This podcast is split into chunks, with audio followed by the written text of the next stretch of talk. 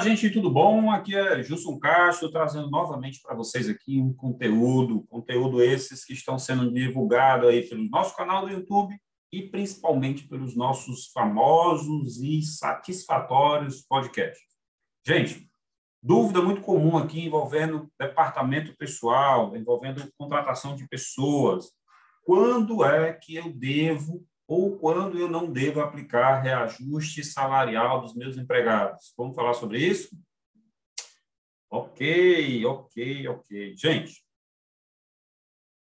entenda, existe na legislação trabalhista, né, várias regras que você precisa conhecer e aplicar na sua empresa a partir do momento em que você tem uma única contratação na sua empresa. Os reajustes salariais, né, você contratou um funcionário depois de um certo tempo, por lei, esse salário dele precisa ser, ser reajustado, ele precisa ser melhorado. Por quê, Gilson? Por que, que eu sou obrigado a fazer isso? Porque a legislação trabalhista obriga, por vários motivos, tá, gente? Primeiro, para reconhecimento do profissional, se ele faz um bom trabalho, disso esse cara não está fazendo nada. Aí é um problema que você, empresário, tem que resolver. Se ele não está de acordo com o que você espera, deseja ou necessita, você deve sim é, desligar esse funcionário e contratar um outro, ou capacitá-lo para que ele chegue ao ponto que você deseja. Porém, anualmente, você precisa sim fazer um, uma, um equilíbrio do salário dele comparado às demais despesas no país que tiveram reajuste. Tá? Então, vamos lá. Antes da gente falar de reajuste, de quanto deve ser esse reajuste, você precisa entender algumas regras trabalhistas e o que, a legislação fala e, principalmente, entender o que é o salário mínimo e o que é o piso da categoria. Gente, algumas questões estão muito bem esclarecidas em um documento chamado Convenção Coletiva de Trabalho, a famosa CCT. Tá? Uma convenção coletiva de trabalho, ela é firmada entre o sindicato laboral, que representa o empregado, e o sindicato patronal, que representa as empresas do seu segmento. Dever de casa, tá? Procure saber, ler e conhecer quem é, qual é a convenção coletiva da sua categoria, quem, quem são os sindicatos envolvidos e, principalmente, procure o seu sindicato é, patronal, você que é empre, empresário, e você que é empregado, procure o seu sindicato laboral. Tá? Em alguns estados, existe uma confusão entre uma associação e o sindicato. A legislação diz que quem negocia convenção coletiva é sindicato. Tá?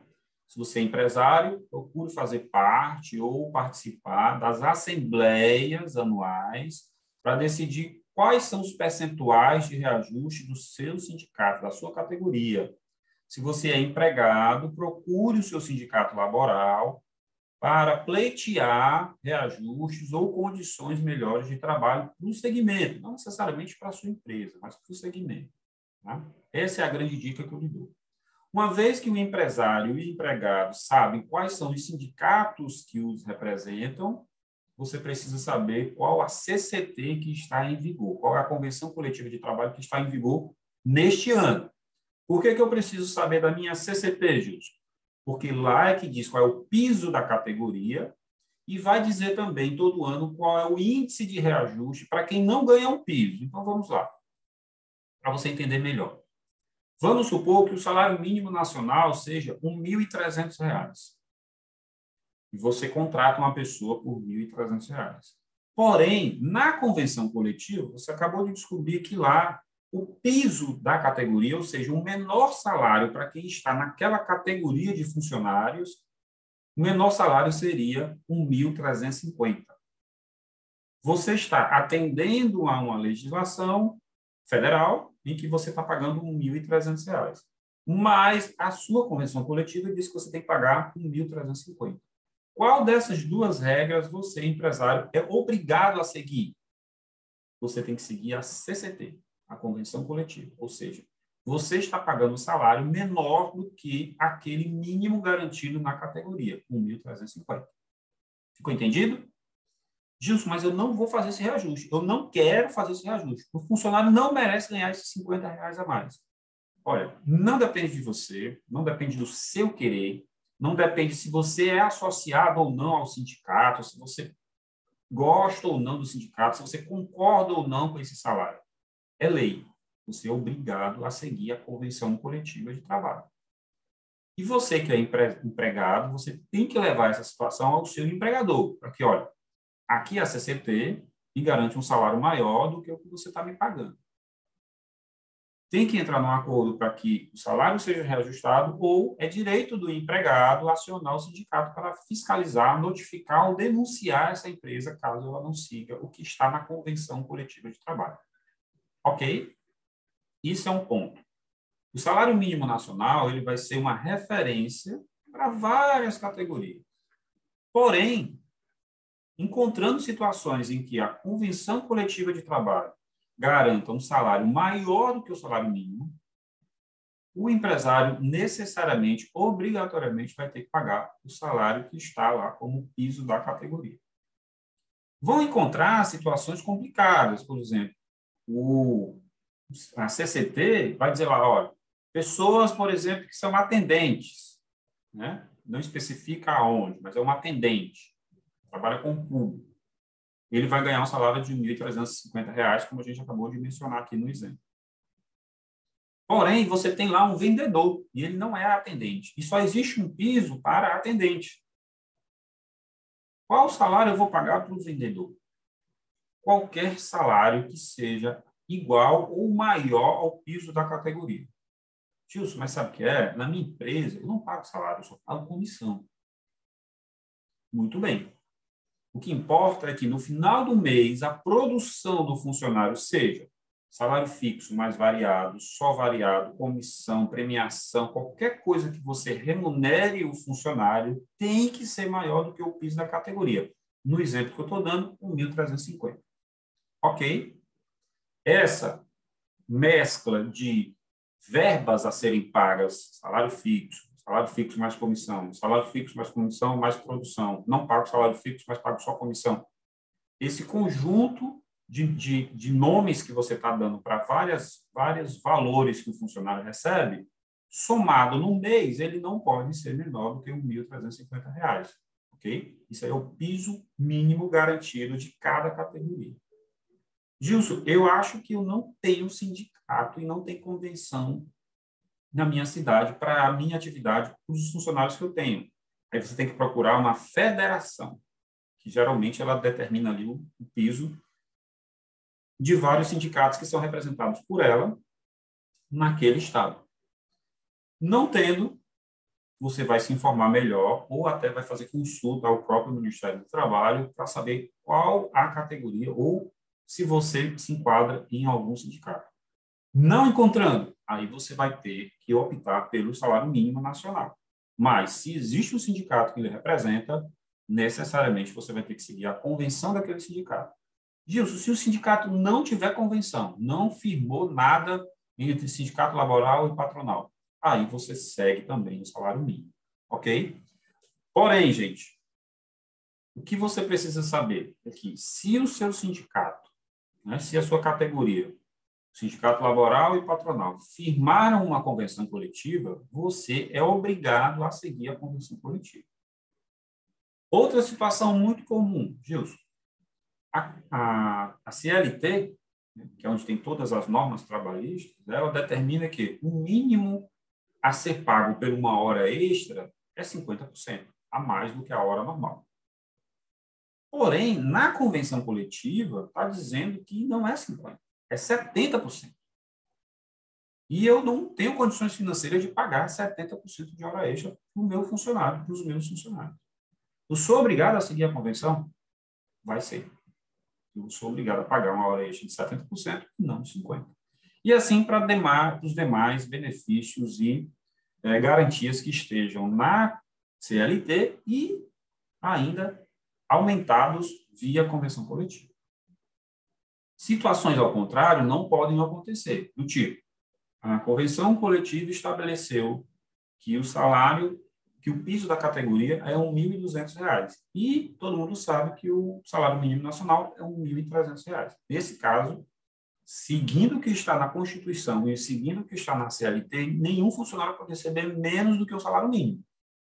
Então, as garantias que estão na convenção coletiva não podem ser menores do que as garantias que estão é, na CLT e na, na, na, e na Constituição Federal. Ok? Isso é regra, regra padrão. Gilson, sabe o que é? Eu acho essa parte de, de, de leis trabalhistas muito complicada. Vou lhe dizer novamente um jargão que a gente já vem repetindo aqui. Sempre que você tiver dúvida, consulte o seu contador. Não se sentiu à vontade de discutir ou não teve a dúvida esclarecida com o seu contador, nos colocamos à sua disposição para, para esclarecer todas as dúvidas que você tenha nesse sentido. O importante é você entender e não praticar o que está de encontro à legislação ou à própria convenção coletiva. Se você fizer isso, você vai ser penalizado. E as multas trabalhistas, gente, elas são a parte da legislação obrigatória da sua empresa. Por que, que eu estou dizendo isso? Porque, por exemplo, você é intimado a comparecer a um fórum trabalhista, uma ação que foi movida por um funcionário seu, exigindo o pagamento de horas extras em 70% e não a 50%. Você simplesmente não vai a essa primeira audiência. Sabe o é que acontece? você é condenado porque você não foi à audiência. E aí vale o que o funcionário te denunciou e foi pedir na justiça.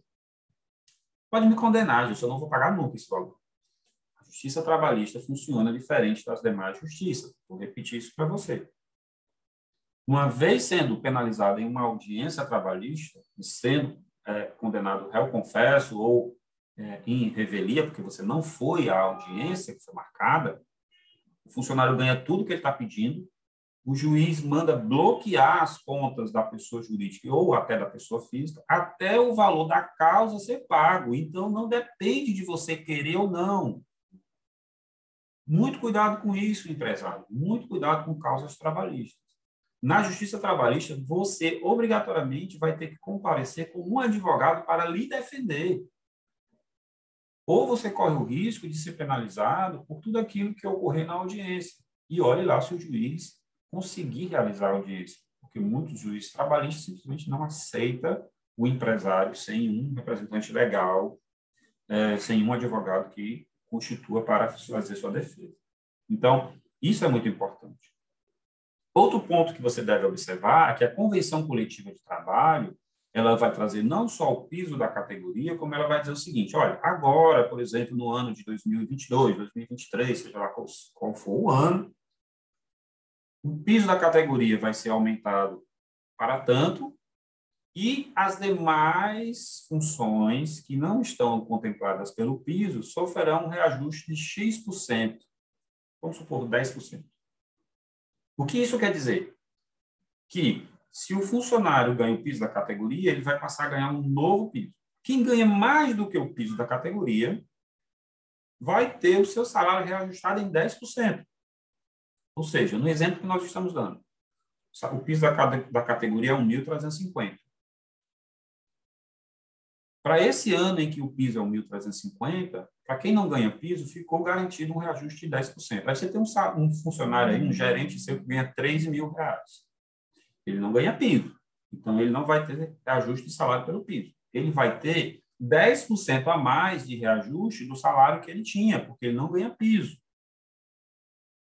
Pode ser, algumas vezes, em que o piso seja reajustado, por exemplo, em 5%, mas as demais atividades serão em 10%.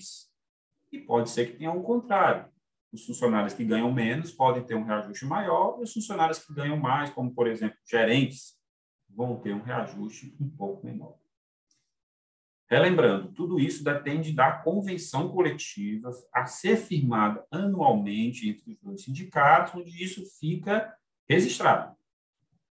Se você é uma empresa que não sabe qual é o seu sindicato, se você não participa dessas decisões nas assembleias anuais, e se você não está lá no momento de negociar a convenção, depois que ela é aprovada, meu amigo, você é obrigado a seguir não adianta ficar aquele jeito com o sindicato que negociou aquilo Porque o momento de negociar era a Assembleia. Depois de aprovada, inclusive isso é registrado no Ministério do Trabalho, não adianta reclamar. A única coisa que você pode fazer é cumprir a lei.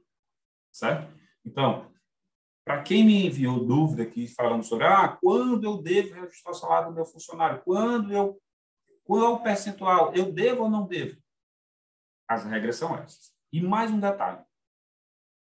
No exemplo que eu te dei, o funcionário ganha é, R$ 1.300 que ele ganha de acordo com o salário mínimo.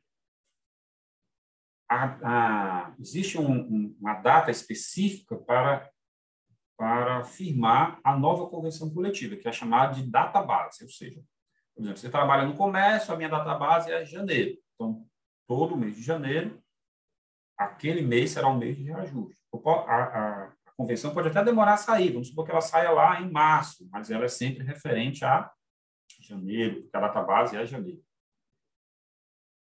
Vamos supor que a sua data base ela seja março. E em janeiro de todo ano existe o reajuste salário mínimo. Se o piso da categoria tá, em qual o funcionário pertence, você está ligado, o piso era R$ 1.300 a data base é só março, mas em janeiro o salário mínimo passou para R$ 1.400, você é obrigado a pagar, a dar um reajuste dos seus funcionários em janeiro para R$ 1.400. Por quê? Porque o piso da categoria está defasado e a Constituição diz que nenhum funcionário poderá trabalhar sem receber, no mínimo, o salário mínimo. Isso vai criar um problema, né? Porque quando sair a convenção, se era 1.300 e o salário mínimo passou para 1.400, e na CCT, na, na data base, o, o piso da categoria for só para 1.350, muito bem, era 1.300. Lá em março vai passar para 1.350, mas em janeiro o salário mínimo passou para 1.400. Mesmo que o piso seja menor do que o salário mínimo, você é obrigado a pagar o salário mínimo. Então, o reajuste de salário desse ano, ao invés de ser de 50 reais, de 1.300 para 1.350, vai ser de R$ reais, porque o salário mínimo passou a ser R$ 1.400. Eu espero ter ele esclarecido com essas informações. Se eu não fui muito claro, entre em contato que a gente vai ter o maior prazer em repassar mais conteúdo para você. O fato é que os reajustes devem ocorrer nas datas bases ou quando o salário mínimo for reajustado, se você estiver pagando menos do que o salário mínimo. E para finalizar, além do reajuste das, dos demais salários, como o exemplo que eu dei, ah, houve um reajuste de 10% para quem não ganha o piso da categoria. Geralmente, esses salários, eles também são reajustados, tá? É, é, esse índice de 10%, eles também servem para reajustar os outros benefícios, do tipo, ah, na convenção garante um, um vale alimentação de 10 reais. O índice de 10% vai ser usado para corrigir os salários que não são piso e os outros benefícios, todas as que a gente chama cláusulas financeiras, tudo que houver de benefício para o funcionário. Um vale alimentação, um bônus de produtividade, é, é, é, algum valor que a empresa pague, como, como é, é cesta básica, tudo que for financeiro. É, algum prêmio por, por filho nascido, auxílio creche, né? algum auxílio funeral para quando morre um membro da família. Tudo que for financeiro será reajustado também por esse índice. Então, é muito interessante você participar das negociações e ficar atento a, essas, a esses detalhes. Ok? Eu espero ter sido útil para você. A parte trabalhista é realmente muito complexa, tá? A gente tem que conhecer muito essa legislação para não praticar nada errado. Consulte sempre seu contador. Se você tem a facilidade de me enviar alguma dúvida ou querer mais esclarecimento, entre em contato conosco. Pega esse conteúdo aqui, divulga para o maior número de empresários possível da sua categoria, para que ele consiga é, é, compreender e comece a participar dessas negociações para que pessoas não fiquem aprovando gastos da sua empresa no seu lugar. Então, você tem sim que comparecer às assembleias e fazer jus aí às suas, a, a, os seus desejos junto ao sindicato que lhe representa. Ok? Vou ficando por aqui. Queria novamente agradecer a todos vocês que estão consumindo esses conteúdos e mandando aí para os amigos e seguindo a gestão contábil nas redes sociais.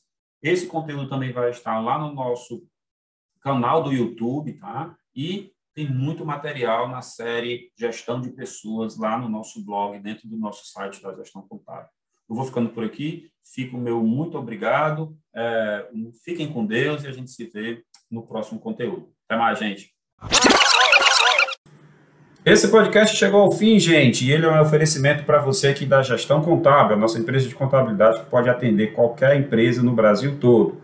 Nós queremos também te convidar para seguir e acompanhar os cursos oferecidos pela Level Treinamentos. A Level Treinamentos é uma empresa parceira que tem cursos voltados para administrativa e financeira que você pode tanto se especializar como treinar o seu pessoal em áreas afins, como contabilidade, setor pessoal, administração e outros, né? E se você gostou de toda essa parte visual, se você está acompanhando aí todas as nossas publicações nas redes sociais, nós também temos aqui uma grande parceria com a Insight Marketing Inteligente a Insight é que nos coloca nas redes sociais, nos faz crescer aí é, gradativamente e tudo esse conteúdo aqui tem um apoio dela, logicamente. Então, se você gostou, nos ajude aí com essas três empresas e nós nos vemos no próximo conteúdo. Até mais!